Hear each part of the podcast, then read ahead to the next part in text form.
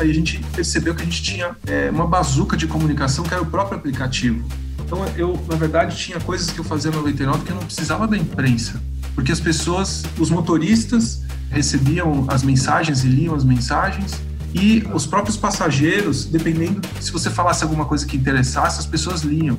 Então a gente fez uma enquete só para as mulheres, perguntando o que, que a gente podia fazer para elas se sentirem mais seguras durante uma corrida. Meu, foi incrível. 70 mil pessoas responderam a enquete. Eu falei, cara, o que, que é isso? A gente tem, um, a gente tem um, um, uma bazuca aqui. E mais de 70% das respostas falavam que gostariam de ser conduzidas, ter a opção de ser conduzidas por uma motorista mulher. E foi incrível, porque aí o Ariel, o, o que é o founder da, da 99, e na época era o CPO também, né? Era, era a pessoa de produto, ele falou, Kaufman, vamos fazer, cara. E aí a gente criou o opcional motorista mulher e fez mais de 40 mil corridas. Oi, eu sou a Fabiana Pires, jornalista no Canary e no Canary Cast de hoje a gente tem uma verdadeira aula de assessoria de imprensa para startups e gestão de crise com o Ricardo Kaufmann. O Ricardo é jornalista, ele trabalhou em grandes redações como Gazeta Mercantil, foi editor-chefe do DCI, passou por Rádio Jovem Pan, Diário do Grande ABC, Revista Capital Aberto, só para citar alguns veículos. Ele entrou no mundo de assessoria de imprensa em uma das maiores agências do país, a Máquina Wolf, a antiga Máquina da Notícia. De lá, assumiu a chefia da assessoria de imprensa da Secretaria Municipal de Finanças do Estado de São Paulo. Depois, ele passou cinco anos e meio na consultoria Curado e Associados, da Olga Curado, e um dos trabalhos que ele tinha por lá era treinar porta-vozes, em alguns casos bem cabeludos, como ajudar presidentes de empresa, prefeitos, governadores e ministros a se prepararem para depoimentos em CPIs, por exemplo. Ricardo também foi gerente de comunicação na gigante de logística JSL. Ele chegou a fundar sua própria consultoria antes de ser contratado como gerente de PR na 99, em 2016. Depois foi head de comunicação na Grow Mobility e hoje ele é head de Public Relations na Loft. Vale saber também que o Ricardo é o autor do documentário O Abraço Corporativo, que foi premiado na Mostra Internacional de São Paulo, ficou semanas em cartaz no Cinema Belas Artes, passou na televisão, em várias faculdades de comunicação. Quem tiver curiosidade, é só procurar no Google por O Abraço Corporativo que o vídeo aparece na íntegra. Ricardo, super obrigada por ter topado participar do nosso Canary Cast. Fabiana, o prazer é todo meu, uma super honra estar aqui com você, minha colega, e fazer parte desse podcast da Canary que eu tenho muita admiração. Prazer. Bom, além desse extenso currículo que eu acabei de contar aí do Ricardo, o Ricardo também diretamente ajuda várias investidas do Canary. Ele dá bastante orientação no trabalho que a gente faz aqui com o PR, para ajudá-las com o PR. Então, eu vou começar com a principal pergunta que eu ouço de startups no early stage. Qual que é o momento, Ricardo, em que uma startup tem que começar a se preocupar com relações públicas? Que legal, Fabi. Acho que é uma questão assim que tem dois vieses, né? O primeiro, talvez a resposta mais fácil seria dizer desde o começo, só que não é desde o começo que é viável para uma startup ter orçamento que comporte PR, né? Ao menos que ela seja tenha, tenha o privilégio aí de ser investida pela Canary e tenha esse apoio. Mas é, o que eu diria de qualquer maneira é que eu vivi algumas experiências em startups e também acabei conhecendo muita gente. Então, assim, eu trabalhei na 99, aí já tem uma galera que saiu da 99 e abriu novas startups, né? E aí a gente ia conversando eles, e, e tudo mais. O que eu percebo é um pouco que uma, um, um fluxo mais ou menos assim. Quando a empresa está no comecinho, quando a startup está no comecinho, evidentemente não cabe ela ter uma pessoa de PR no time e talvez nem caiba ela ter um custo fixo de PR. Então, ela vai se divulgando como ela pode e os próprios founders vão fazendo contatos, vão organizando as mensagens e vão buscando um espaço. A recomendação que eu faria para esse momento é que mesmo que você tenha um pequeno budget, que você faça assim uso de assim que você tiver um investimento semente, alguma coisa, você pense em algum investimento em PR. Você pode contratar aí também startups de assessoria de imprensa, que é, muitas vezes é interessante para elas terem no seu portfólio é, startups é, promissoras e num custo que possa ser acessível, mesmo que seja por job, né, que não seja um custo fixo e aí você contratar um job no custo menor possível e começar a ter umas primeiras matérias, começar a ter um pouco de contato. Na medida em que a empresa vai crescendo, você pode progredir até por um job maior, até isso virar uma coisa é, mensal e até que talvez chegue um momento que seja mais importante ou que vai funcionar, funcionar melhor você ter um time interno também. Legal. Você falou um pouquinho dos founders começarem a fazer esse primeiro contato com jornalistas, né? Onde que eles podem buscar esses contatos? Tem alguma orientação nesse sentido? E quando você fala de, de jobs, assim, seria o que, que seria a sua indicação? Uma matéria sobre o lançamento da startup, fundraising? O que, que você acha que, que é uma boa estreia da, de uma empresa na mídia? Fabi, eu acho que a estreia tem de ser alguma coisa que dê legitimidade para aquela startup, então é algum investimento que ela recebeu ou algum grande programa de aceleração que ela foi aprovada, combinada com a narrativa principal da empresa. Né? Então, é, se a empresa tem uma história para contar, que ela vai se dedicar a resolver alguma dor específica que é, resolve o problema de muita gente, então, eu atacaria ali. Então, por exemplo, ah, se é uma pequena, é, se é uma startup que está começando para resolver um determinado problema de mobilidade, a ideia seria ela montar uma narrativa que mostra que ela, que ela já está sendo vista pelo universo dos investidores e do venture capital como alguém que vai ser escalável e que aí isso precisa ser ligado com o interesse do jornalista, que aí é o interesse do público dele. Então, eu procuraria os veículos e os, os repórteres que você identifica que já publicaram é, matérias sobre empresas, sobre startups que estão aparecendo no mundo da mobilidade. Se for uma fintech, a, a mesma coisa e assim por diante. Super legal. E o contato com os jornalistas é via LinkedIn, busca do jeito que dá, na rede de contatos?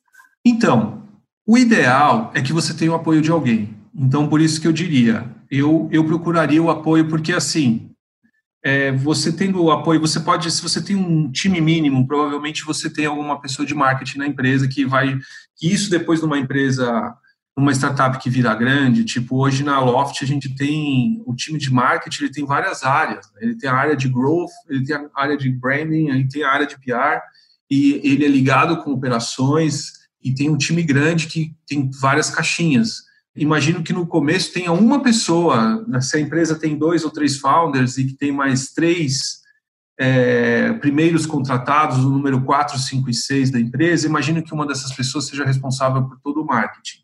Conheço um pouco de empresas assim que me procuraram já nesse tipo de é, situação. Então, essa uma pessoa de marketing, acredito que seja a pessoa que, entre outras coisas, vai buscar dar visibilidade para a empresa. Então, aí essa, essa pessoa é, precisa aí sim lançar mão de tudo que é, ela tem de relacionamento, que ela pode conhecer gente que trabalha com PR, ou se, ou se ela mesma for na raça fazer, o que eu não acho impossível, exatamente como você disse, é, fazendo contato via LinkedIn. Pode ser, aí vai, vai depender da persuasão dela, né? vai depender um pouco de sorte e vai depender um pouco de, de contatos dela se for possível, mesmo nesse momento, com um pouco de investimento, você consegue contratar é, pessoas de pequenas agências de PR, enfim, é, pequeno no sentido de artesanal, que o cara fala, tudo bem, é, me dá um X aqui, X mil reais, eu vou fazer um job com você, eu vou me dedicar um tempo pequeno durante uma, duas semanas para a gente emplacar pelo menos uma matéria num veículo muito bom, Tier 1, para mostrar o lançamento da empresa e, os planos da empresa. E aí esse cara vai trabalhar nisso. Se ele for bem sucedido, você passa a estar tá no mapa, né? E assim é, vai se crescendo aos poucos. E falando sobre um, um ponto mais avançado ali na história da empresa, né? Uma vez que já teve a matéria de estreia e agora acham que precisa de, uma, de um profissional de PR interno para cuidar dessa área, né? É, trabalhar em startup é super diferente, né? De trabalhar em uma redação ou em uma agência de assessoria de imprensa, você sabe bem, é um perfil bem generalista. Eu queria saber o que, que você busca ou buscava quando contratou para 99, para Grow, para Loft? Tem uma formação ideal para esse tipo de profissional? Fabi, é muito legal sua pergunta, porque é muito é, é, um desafio que eu vivo no dia a dia, né? Então, é, e assim, vamos partir do, do excelente, do ótimo, para depois é, chegar na realidade, no bom e, e, e tudo mais. É, na verdade, assim, o que eu aprendi nesses anos aí, esses quatro anos que eu estou trabalhando com startup, né, especificamente, é que é muito diferente o PR de startup do que do mundo corporativo ou mesmo para o PR de qualquer outro tipo de organização, seja ela pública, seja ela uma ONG. É, e qual é a grande diferença para mim? Que o PR para startup ele tem um elemento a mais de poder estratégico. O que eu notei nessa trajetória é que você tem um volume é, de espaço na imprensa, na grande imprensa local, local no sentido do país onde você está, é, uma, é um asset muito importante para ser um, uma validação do sucesso da empresa no, naquele local e esse asset é um asset para você, inclusive, mostrar isso para os investidores internacionais e para o sistema de venture capital. Você tem ali o poder legitimador da imprensa dizendo que você é relevante no mercado onde você está e que você é relevante, inclusive, com o público, com os seus clientes, né? Seja eles quais forem.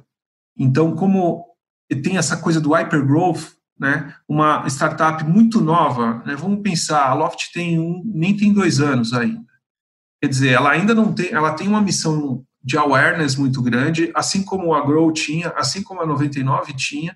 Elas mudam muito rápido, quer dizer, a 99 era 99 táxis, e aí vira 99.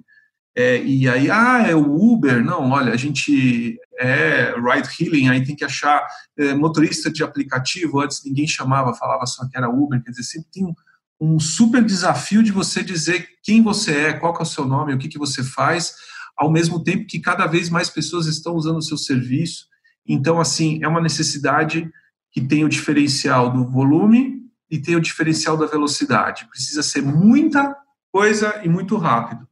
E, e, tem o bônus também, porque eu entendo que cada vez mais a imprensa se interessa mais. É uma novidade, as startups são grandes novidades, são notícias por si só.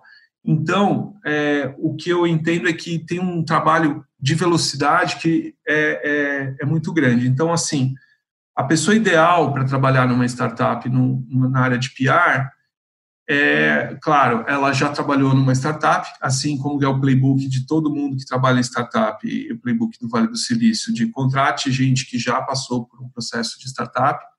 Então, isso vale para nós também, porque ele já vai ter vivido tudo isso que eu estou falando essa demanda por velocidade, é, essa demanda por apuração interna e, e, e, todas as outras coisas culturais de startup, né? Você tem que ser muito assertivo, você não, não deve se preocupar tanto com hierarquia, você deve ser voluntarioso, faz e depois pede desculpa, se for o caso, mas nunca é, é, é mais por exagero do que por omissão. Então tem toda essa cultura que é própria. Então, evidentemente, uma pessoa que já tenha passado por isso ajuda muito. Também é legal se a pessoa já tiver tido uma outra experiência com é, o trabalho de comunicação corporativa dentro de uma empresa e também dentro de uma assessoria de imprensa. Né? É importante fazer essa distinção. Né? Assessoria de imprensa são agências é, que se destinam exclusivamente, quase, a intermediar o contato da empresa com o jornalista. O profissional de comunicação dentro de uma empresa, ele é o cliente da assessoria de imprensa, né? A assessoria de imprensa é o, é o, seu fornecedor externo. É, ele, ele tem um adicional de estar é, tá próximo da liderança da empresa, ele compreende a empresa, né?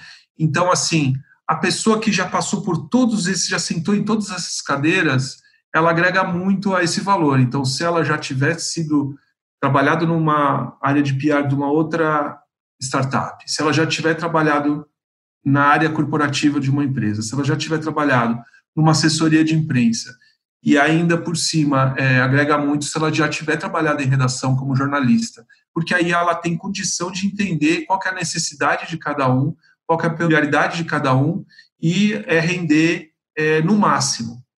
Posto que não é tanta gente assim que tem essa trajetória, eu acho que o mais importante para trabalhar é, no PR de uma startup é primeiro ser um bom jornalista, porque só um bom jornalista compreende as necessidades de um jornalista, que é o, é o público número um de quem trabalha em startup, ter relacionamentos com esses jornalistas e ter um portfólio que ele te mostra que ele, ele já marcou muito gol, ele é um artilheiro, ele é um cara que consegue influenciar aquilo que a imprensa publica sobre as organizações para quem ele trabalhou. Para mim, esse é o X da questão.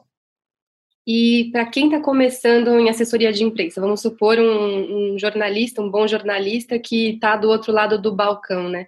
Acho que uma das dificuldades que esse profissional pode se deparar é conseguir balancear as expectativas da gestão é, nos veículos, por exemplo, que o CEO quer sair ou que a empresa como um todo acha que seria legal ela sair, e com os veículos que de fato trariam mais resultados, né? Não é sempre no maior portal de notícias que estão os seus clientes, por exemplo, não é por lá talvez que você consiga mais leads.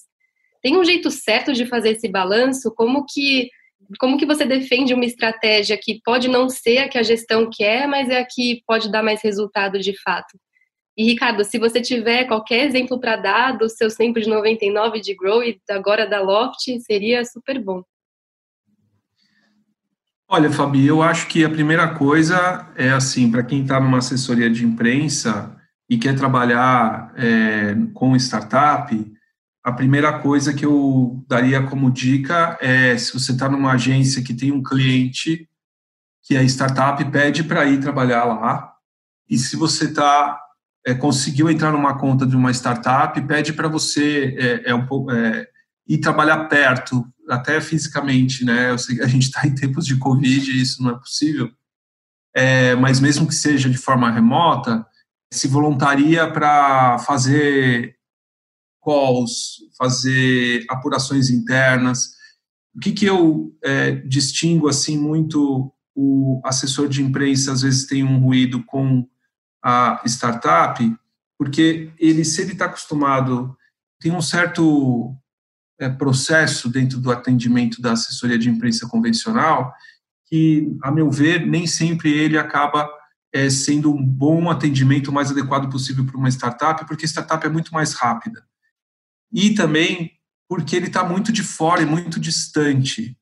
Então, eu hoje estou muito convencido, e lá na, na Loft eu fiz isso há pouco tempo, nesse momento acredito que vale mais a pena você ter um time forte interno do que você trabalhar com a melhor assessoria de imprensa do mundo. Por quê? Porque o time interno, ele está dentro, está perto, ele é constante, ele não vai mudar, ele não vai ser substituído, ao menos que você necessite ou queira, e ele vai acumulando informação, ele passa a ser conhecido pelas pessoas. Então, assim, quem vai trabalhar com PR dentro de uma startup precisa ser conhecido pelas pessoas daquela startup pela liderança, pelo time do meio e pelo, e, e pelo chão de fábrica, por todo mundo. Ele precisa ser identificado como uma pessoa que é uma oportunidade para dar visibilidade para o trabalho de todo mundo. Então, assim, na 99, na Grow e na Loft, para mim é igual isso. Quando você consegue ser identificado como o cara que é o cara de PR, quando acontece para o bem ou para o mal uma situação que o PR precisa agir, a informação chega rápida para mim. Então, assim, é, tanto quando alguém faz uma coisa legal, me chama no Slack ou, no, ou em qualquer outro canal para falar, cara, você não acha que isso rende PR? Também acontece quando alguém sente uma, uma possibilidade de ter um ruído, falar, cara, tem alguém reclamando do nosso serviço aqui, olha esse post nas redes sociais, tem esse cara aqui que está falando isso, o que, que eu faço? o que, que você me recomenda? O que, que a gente pode responder para isso? Então é muito bom que você não tenha um intermediário, que a coisa chegue rápida no, na sua área, né? E eu acho muito difícil quem está fora da empresa e é um fornecedor externo que você tenha essa possibilidade, né? Eu, para mim, eu busco, na verdade, primeiro um alinhamento de objetivo muito claro com a liderança. Então, assim, na verdade, aí eu me sinto, me sinto um pouco, acho, como, como, como fornecedor interno, né? Então, ter muita clareza dos founders, do CEO, o que, que você quer, o que, que seria o ótimo resultado de PR. Muitas vezes eles devolvem a pergunta, né? E falam assim, cara, você que tem que me falar, como, é, onde é que a gente tem que sair? E outras vezes não, eles falam, meu, que eu preciso de matéria nesse, nesse, nesse veículo econômico, que eu preciso, meu foco é o investidor, meu foco é esse. Então, acho que o primeiro passo de tudo é você alinhar qual seria o ótimo resultado, onde que a empresa é, quer chegar a part... É, é, e com quais públicos é, principais ela quer atingir. Então, é, você tendo uma conversa clara sobre isso, eu acho que é sempre possível essa conversa. Então, assim, por exemplo, a 99, ela era muito, assim, a minha missão era, cara, a gente precisa começar a fazer frente para o Uber, porque é, eles saem muito mais que a gente, eles são nome de categoria, é, para o bem e para o mal, eles apanham mais que a gente, mas eles saem, mas a gente precisa aparecer mais em relação a eles. Então, era aquele caso bem de franco atirador, né? Eu acho que o, o auge do nosso resultado em relação a isso foi uma capa que a gente conseguiu é, da exame, uma capa amarela que é, quando a gente estava quando a gente recebeu foi o furo que eu negociei com a exame que era o primeiro investimento da Didi na 99 ainda foi um investimento na verdade foi um investimento que colocou a 99 no jogo ainda não foi a aquisição a aquisição foi se dar um pouco mais para frente mas isso rendeu uma capa que era Uber versus 99, empresa brasileira recebe investimento milionário da Didi, foi um dos primeiros grandes investimentos, né? E depois a 99 veio ser o primeiro unicórnio brasileiro.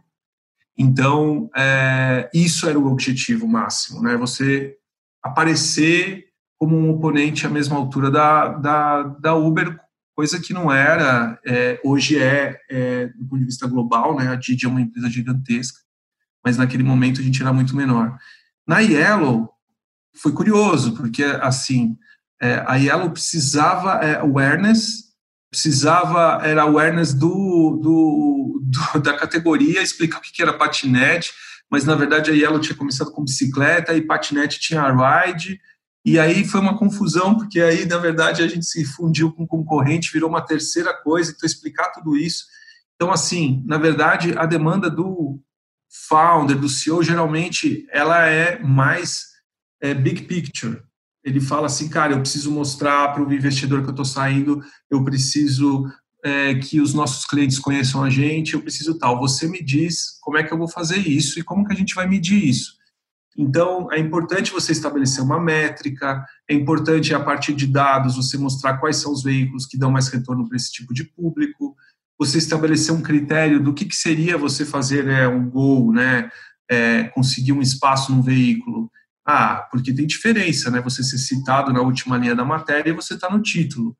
Então, eu trabalhei bastante para desenvolver uma métrica própria de protagonismo e também de definição de Tier 1, né, que a gente fala, que é o grupo dos veículos que a gente tem como prioritários para sair, e isso é totalmente customizável. E aí, nesse ponto, é, eu trabalho muito em conjunto com a liderança da empresa, porque muita, ele sabe de muita coisa que eu não sei do objetivo, né? Então, se ele, é, se ele fala, cara, meu primeiro, eu preciso sair, o que a gente precisa mais é ser conhecido pelas pessoas, aí eu vou falar, então tá bom, então os nossos principais alvos para isso são esses, esses clientes, e muitas vezes ele fala, meu, que a gente precisa é ter PR com os investidores para a gente conseguir uma nova rodada, então a gente precisa ser visto é, como uma empresa, o nosso business ser visto como promissor, então aí a gente vai atacar um outro. E uma coisa muitas vezes não exclui a outra, a gente faz todas, né? A gente faz todas paralelamente, a gente ataca é, determinadas pautas atingir determinados públicos com um determinado veículo. Então, se você tem a pauta do business, você precisa sair no exame, você precisa sair na época negócio, você precisa sair na PEGNI, na Forbes, se você quer falar com o público final, você precisa sair na Veja, você precisa sair na Globo, você precisa sair na Folha de São Paulo, no Estadão e assim por diante. Então, acho que dá, respondendo objetivamente a sua pergunta, o que eu acho que é a solução é você se alinhar com a direção da empresa e chegar num acordo do que seria o ótimo e correr atrás desse ótimo. Perfeito. Você citou um pouquinho é, o tempo de 99, a concorrência com a Uber, e você tem uma longa experiência ali com gestão de crise, né? Até pelas outras empresas que você passou antes de ir para o mundo de startup.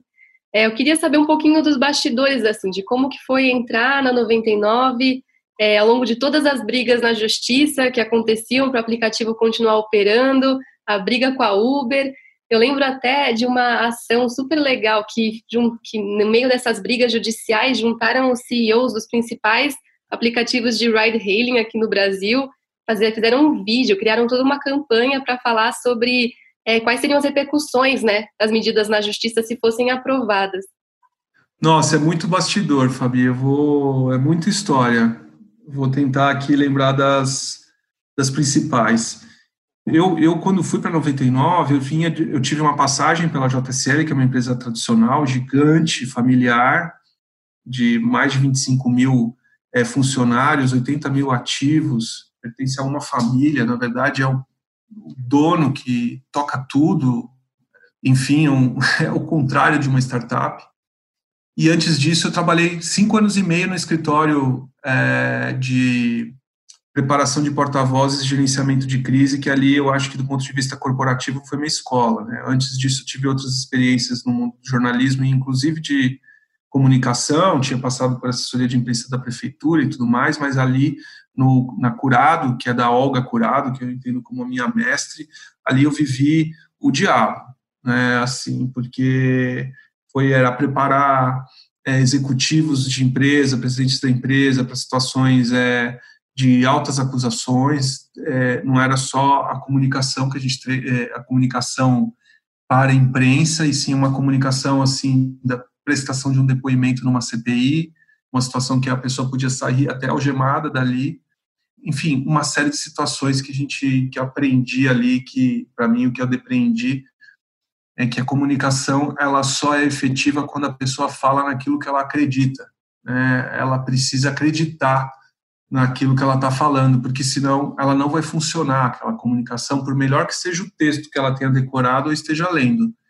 Se a mensagem for algo que a pessoa não acredita, a comunicação não verbal dela, o rosto, o tom de voz, é, vai contradizê-la, mesmo que seja inconsciente. Então, é, o trabalho, eu acho que do PR no, no, na crise é muito ajudar o responsável, o porta-voz, a entender o que, que ele quer de verdade e o que, que ele tem para falar de verdade, seja ela qual for, se for a verdade, vai ter o seu valor. Né?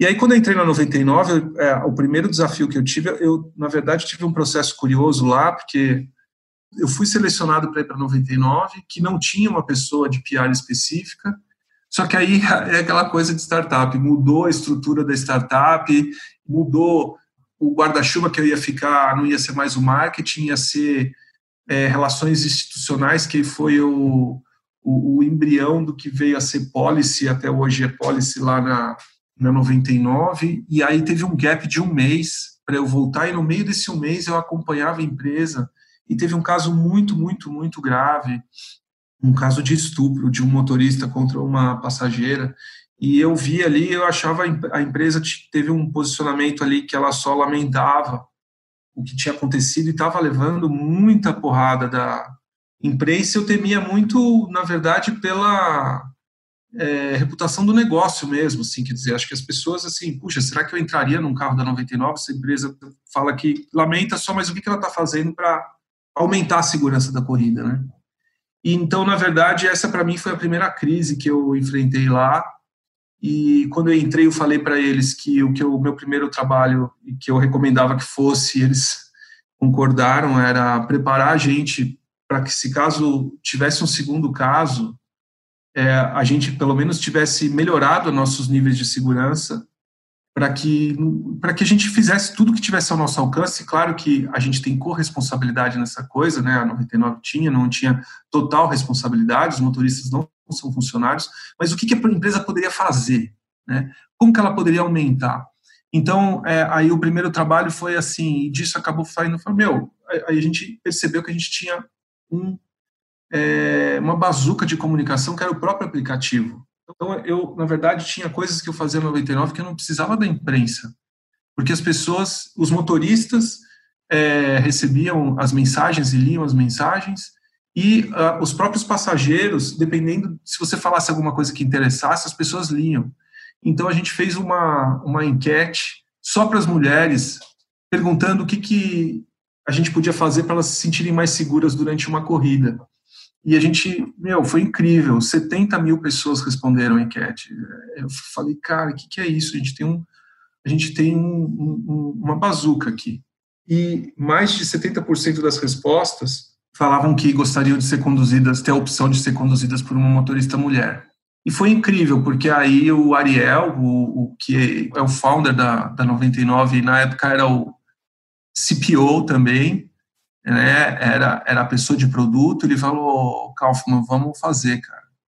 E aí a gente criou o opcional motorista mulher, que fez mais de 40 mil corridas, só que aí com a aquisição da Didi, mudou toda a tecnologia da empresa e eles achavam complicado você ter um marketplace separado, e aí é, isso acabou não vingando, mas eu acho que inspirou outras iniciativas que existem até hoje, como a Lady Drive e tudo mais. Então, eu acho que orientou uma série de outras ações de segurança, a gente melhorou nosso background check e tudo isso.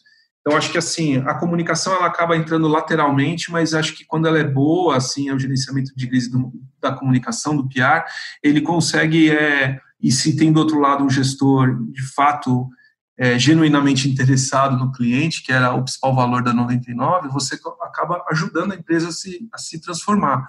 Eu acho que a gente conseguiu fazer isso.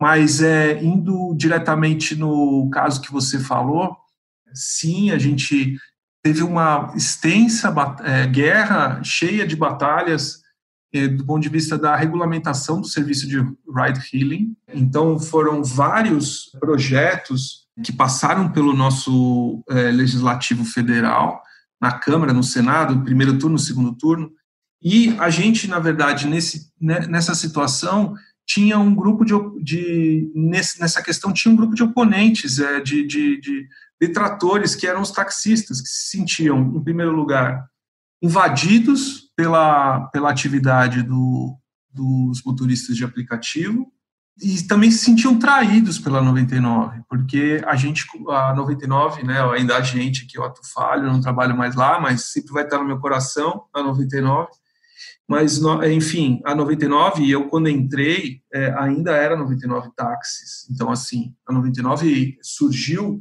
trabalhando para os taxistas. Então, foi um longo trabalho, vários encontros com as lideranças de taxistas. Sou, tenho relacionamento até hoje com eles. Eu não era a principal pessoa, tinham outras pessoas de relações institucionais, de policy, de Helgov, que tratavam essa, como como meu grande amigo João Sabino, que é um cara que lida muito bem com todas essas é, esses públicos, mas a gente a gente deu várias notícias críticas para eles, né? Primeiro a gente contou para eles que a gente ia ter o pop, e isso gerou uma grande demanda de planejamento da comunicação, porque é, a gente contou para eles, contou para o público qual que é o timing, né? Então eu lembro de ter montado um cronograma, olha, tal hora a gente vai comunicar às lideranças taxistas que a partir de agora a 99 também é uma empresa de ride hailing. Uma hora e meia depois a gente vai estar com os founders contando para o público interno e uma hora depois vai sair um furo na Folha de São Paulo com a notícia. Então isso implicou em duas horas, então contando aqui o bastidor, dois dias antes, em off, eu estava, eu e o Pedro Soma, meu grande amigo também, é, que hoje é o CEO da Quico, e é, a gente estava dando uma entrevista para o Giba Bergamin, que era repórter da Folha e que hoje é repórter do SPTV, e a gente dando furo para ele que a 99 ia concorrer com a Uber e ia ter, além de táxi, ia ter isso. Então, nada podia vazar, é, tudo tinha que sair certinho, graças a Deus saiu, e aí depois tinha muita pressão dos taxistas no Congresso, os taxistas iam para um Congresso, então o que a gente chegou a, a conclusão é que a gente também a gente tinha que ajudar os motoristas de aplicativo a se organizarem e a também terem força. Então aí junto com o Helgov, PR, a gente começou a fazer uma campanha e o marketing também ajudando para mobilizar os motoristas, né? E conseguimos mobilizar, e aí as autoridades, os deputados viam também que se eles só agradassem os taxistas, eles também iam desagradar um contingente de mais de 200 mil trabalhadores naquela época. E agora também teve a dificuldade de alinhamento entre empresas concorrentes, né? Porque o Uber ele era muito maior que a gente.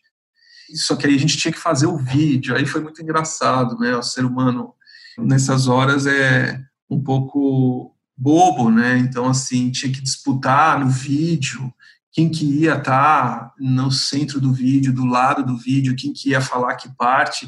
Eu lembro que eu estressei lá com o pessoal da Uber, é... mas agora são meus amigos. Hoje eu estou numa empresa que tem mais gente da Uber do que da 99, é o Igual, é, mas a gente ali é, teve que entrar num acordo, falar, não, assim, teve um determinado momento lá que eu lembro que ia, eles iam ficar com protagonismo demais e, e, e, a minha chefia falando, cara, não briga lá com eles. E eu briguei e falei, cara, então tá, então estamos fora, faz sozinho, então.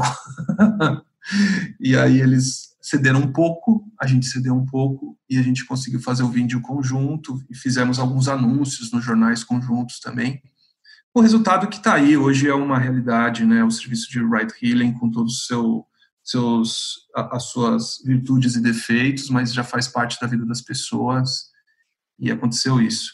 Agora, vou te dizer, viu, é, Fabi, também, é, assim, nossa, na verdade, para mim, crise, as duas maiores crises que eu tive que enfrentar no mundo das startups, na 99, foi, é, meu, foi um, um caso terrível, isso já era a Didi, a gente já era uma empresa chinesa, um caso terrível de um serial killer que era um operador de raio-x em Fortaleza que roubava os CPFs dos clientes do hospital e com aqueles CPFs ele ele se registrava é, com diferentes nomes como motorista de aplicativo e saía, é, na verdade, ele era um serial raper, por péssimo, assim. Ele, ele cometeu dezenas de estupros na, na, em Fortaleza e saiu na capa do principal jornal de lá, o Maníaco da 99.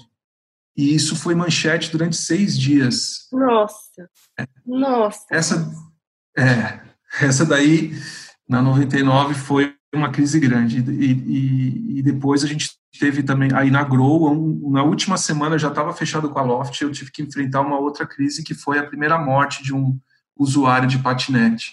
Mas eu acho que a, da, a do maníaco lá da, da, de Fortaleza foi uma coisa que lá para 99 eu já tinha levado todo o, o que eu tinha aprendido né, na, na Curado, que, e também contratamos a Curado para nos ajudar a montar um comitê de crise, um manual de crise, tudo isso.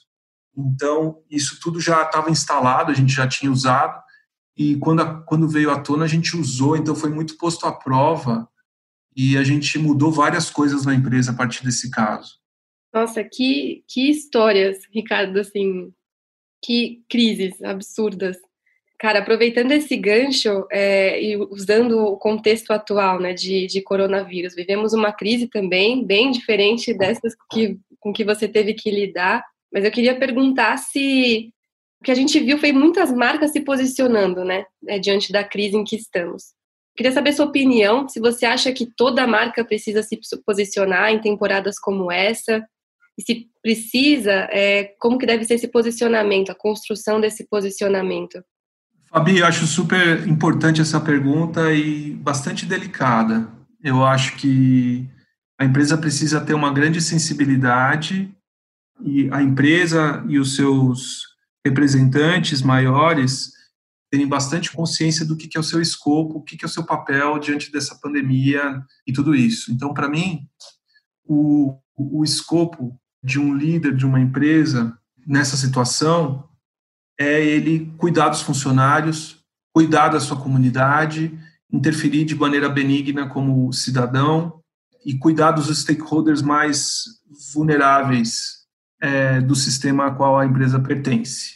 Então, eu acho que tem uma série de ações que a Loft fez que eu tenho bastante orgulho. Então, assim, a, a Loft criou, ela fez um projeto de repactuação com os clientes de obras para que eles aceitassem que as obras fossem interrompidas, mas mantivessem os pagamentos e a gente direcionava os pagamentos para os fornecedores de mão de obra, isso para os pagamentos que já estavam programados. Para os novos, se, se a pessoa topasse fazer novos pagamentos, a gente prometia um desconto maior do que a remuneração que ela teria deixando dinheiro no banco, e a gente dobrava a aposta e colocava dinheiro do, da Loft para direcionar isso para os eh, fornecedores de mão de obra, uh, assim como também a, a Loft criou um, um fundo para antecipar é, comissões, né, bonificações de corretores, parceiros da Loft, então o cara poderia optar por se ele conseguir um lead, se ele conseguir um, um, um, cliente muito de verdadeiramente interessado, que já se cadastrou, interessado no imóvel, a, a Loft passa a comprar esse lead por 4 mil reais, ele abre mão da bonificação, mas ele ganha essa, agora já esse, esse valor, independentemente do negócio fechar ou não. Então, acho que esse é o tipo de coisa legal. Tem uma coisa a mais que é, o Florian puxou, que eu acho muito interessante, é que ele é, colocou seu time de data science nosso time de data science para produzir conteúdo, análise preditiva, para gerar cenários né, e compartilhar isso com a comunidade de startups. Pra, com que objetivo? Para guiar decisões, né? E, e, e, muito da decisão do Florian vem do, do Florian do Mate, enfim, vem muito no sentido de é, preservar ao máximo os, os, empregos, as posições, evitar é, demissões precipitadas. Claro que cada empresa sabe qual é o seu potencial, mas eu acho que enquanto um, uma empresa, uma startup, ela se posicionar em relação ao Covid, em relação ao sistema que ela pertence, né, cuidando dos seus e tendo um escopo de ajuda, de compartilhamento, eu acho que ela está num posicionamento correto. Eu acho que esse que é a posição que a empresa deve tomar diante da crise. Tem algum limite para esse posicionamento? A gente viu, por exemplo, é, marcas, isso bem recentemente, marcas usando o meme do, dos dançarinos com caixão. A gente viu algumas, alguns empresários falando é, com algumas aspas polêmicas aí, falando que a crise já acabou ou que o distanciamento social é, era uma furada. É, tem algum limite ali para o quanto que uma marca se posiciona, ou o quanto que um founder se posiciona institucionalmente a respeito de uma crise como essa? Com certeza. Uh, eu acho que tem o limite da ética, né, do respeito ao próximo, uh, e do ponto de vista técnico tem o limite da reputação também, porque isso geralmente acaba sendo um tiro no pé. Então, assim, é, o que eu procuro recomendar para quem eu estou trabalhando é para ele se manter, é, manter sua fala baseada em fatos e dados, né? Evitar aí fazer juízo de valor sobre terceiros, evitar é, fazer o papel que são dos outros, né? Como quem define quando que deve abrir ou fechar a quarentena, uh, ou relaxar, né, ou abrir a economia, isso daí é uma responsabilidade constitucional das autoridades públicas, né? Então, é, o que cabe a gente como cidadão e a empresa é obedecer, né? Eu, eu tenho muito orgulho de ver esse posicionamento do Florian, por mais que ele seja ousado e ambicioso nas melhores das conotações. Quando ele é perguntado sobre isso, ele é muito claro em dizer que, então, assim, por exemplo, o governo do estado acenou com a possibilidade de abrir, de relaxar a quarentena no estado de São Paulo a partir do dia 11 de maio. E aí a, a empresa se preparou para se caso esse cenário se confirmasse. Ele não se confirmou. E aí a empresa não abriu, né? É, mas então, assim, isso aí ficou muito claro que a gente segue a recomendação do governo. É, eu, é claro, cada um tem a sua opinião, não existe uma lei assim, né, que diga até onde o porta-voz deve ir. Mas eu acho que se ele cruza essas, leis, essa, essas esses limites que eu estou fazendo menção, que é o limite da ética, do respeito, é do ponto de vista da reputação, que no final das contas é o grande objetivo é, do PR, para o PR ajudar o negócio, né? Ele pode, ele, ele a gente a gente está vendo, né? Teve, teve casos nas últimas semanas muito emblemáticos de líderes importantes, de empresas grandes é, que escorregaram feio né, no posicionamento em que eles tomaram, cometendo um erro muito comum, que a gente apelida de sincericídio, que é você pensar alto em público, como se você estivesse falando apenas com um determinado público. E aí você se esquece e desrespeita um outro público. E hoje em dia, se você fala com mais de uma pessoa, você tem que saber que você está falando com o mundo, com tudo que a gente tem de tecnologia. Né? Essa conversa aqui que a gente está tendo está no Zoom, né? você vai editar para o podcast, mas na verdade eu tenho de ter responsabilidade sobre o que eu estou falando a cada momento, né? cada um de nós. Então, a pessoa, quando ela, ela faz juízo de valor, qualifica, adjetiva um determinado grupo da sociedade, ela não pode cair na ilusão de que só porque ela está falando com outro grupo, aquele grupo a qual ela pode ter ofendido não vai saber. E quando isso é revelado por uma manchete na capa dos jornais, isso gera um prejuízo da reputação da empresa, né? Então eu acho que tem que tomar muito cuidado para se falar de Covid e para não se falar só em números. Né? O que eu recomendo é que a pessoa, toda vez que for falar sobre isso, pense que dentro da sala onde ela está falando, existem parentes de pessoas que perderam entes queridos pela Covid. Né? Você falaria para alguém que perdeu um parente, falar assim, olha, ah, na verdade, as mortes que, o, que ocorreram até agora só, foram, entre aspas, só 12 mil mortes ou 13 mil. Isso vai aliviar quem perdeu o pai, a mãe não vai. Então, acho que tem que ter muito respeito. É, esse que é o meu por todos, para você falar sobre isso. Porque senão você cria uma grande antipatia, o contrário da empatia, né? E eu acho que isso pode afetar seus negócios é, de uma forma brutal. Pode mesmo, Ricardo, porque se fala tanto que as pessoas esquecem que quando a crise acabar, vai ter todo mundo já movido a página ali.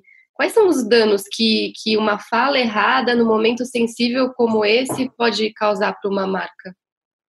Olha, eu acho que pode ter traumas é, irreversíveis, né? Se a gente for pensar no founder e ACO da Uber, no momento em que ele foi gravado num vídeo com um motorista de aplicativo sendo mal educado e desrespeitoso, ele caiu, né?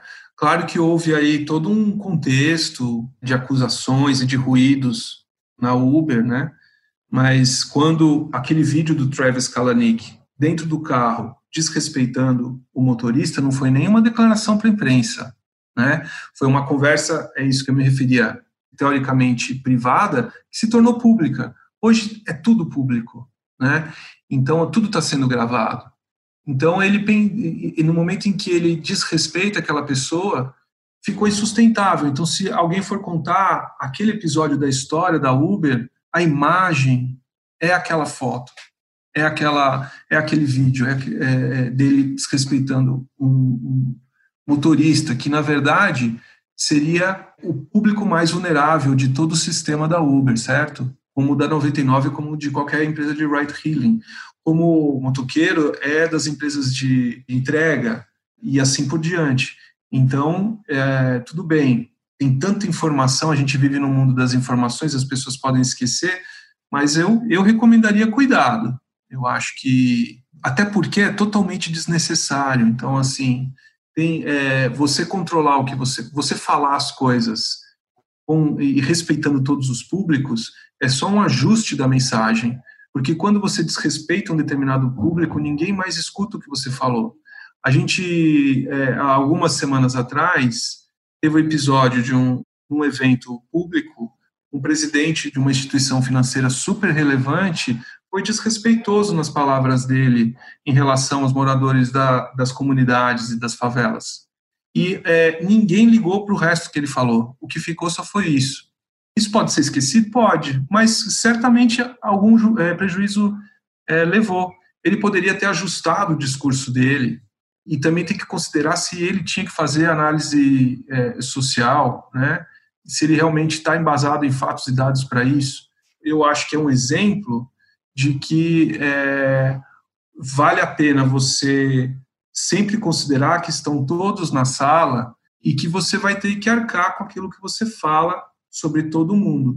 E que é muito melhor você falar de si e o que, você está fazendo, o que, a sua empresa vai fazer, como a sua empresa está solucionando, é, ajudando, do que ficar apontando para um terceiro dizendo que ele é o problema.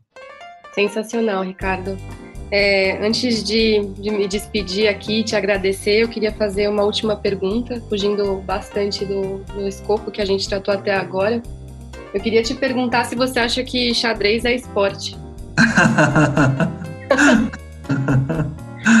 Ai, que legal. Olha, é, capciosa sua pergunta. Eu acho que é um esporte dos, dos músculos é, cerebrais, né? Eu acho que é uma competição. Eu acho que eu colocaria assim no hall dos, dos esportes. Ricardo, super obrigada. É, você ensinou bastante para gente. Acho que esse conteúdo é extremamente relevante nesse momento. Muito, muito obrigada. Imagina, Fabi, eu que agradeço a oportunidade. Para mim é super importante aí refletir um pouco com você. E eu sei que você está trazendo coisas das empresas investidas, então para mim também é um aprendizado saber o que, que elas estão trazendo, demandando. E foi muito legal conversar com você e com os ouvintes desse podcast. Obrigada por escutar mais esse episódio do Canary Cast. Não esquece de seguir a gente na sua plataforma de streaming favorita. Até a próxima!